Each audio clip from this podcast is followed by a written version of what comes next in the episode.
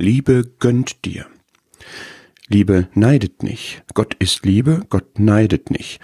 Naja, denke ich. Ist doch klar, worauf sollte Gott denn neidisch sein? Er hat doch alles. Ganz ehrlich, ich hätte auch kein Neidproblem, wenn ich Gott wäre. Im Gegenteil, dann müssten alle auf mich neidisch sein, oder? Aber Moment, hat Gott wirklich alles? Alles von mir zum Beispiel, mein Herz, meine Zeit, meine Treue. Gott gehört alles, aber von uns kann er nicht genug kriegen, zu unserem Glück. Und es geht bei Neid nicht nur darum, ob man etwas haben will, was ein anderer hat, sondern ob man jemand anderem etwas Schönes gönnt. Siehst du Gott so, dass er gönnt? Stell dir einen Moment vor, Gott wäre neidisch, er würde dir das Gute im Leben nicht gönnen. Ich wäre dann ihm gegenüber eingeschüchtert, verschlossen.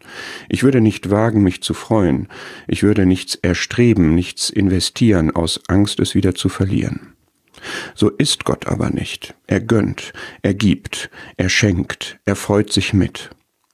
Das motiviert mich, das Gute dankbar anzunehmen, mehr davon zu suchen, anzustreben, um es mit Gott zu teilen, zu doppelter Freude. Dabei gilt, dass Gott mir das wirklich Gute, das Wahre, das Echte gönnt, und er möchte, dass ich das Schlechte, das Falsche, das Imitat loslasse.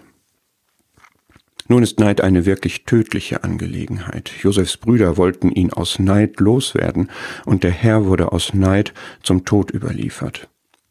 Weil Gott diese zerstörerische Kraft kennt, zielt das zehnte Gebot darauf, nicht zu begehren, was andere haben.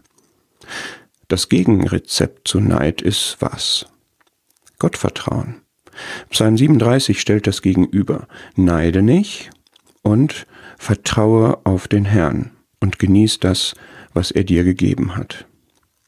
Gott gönnt dir das Gute, tu du das doch auch.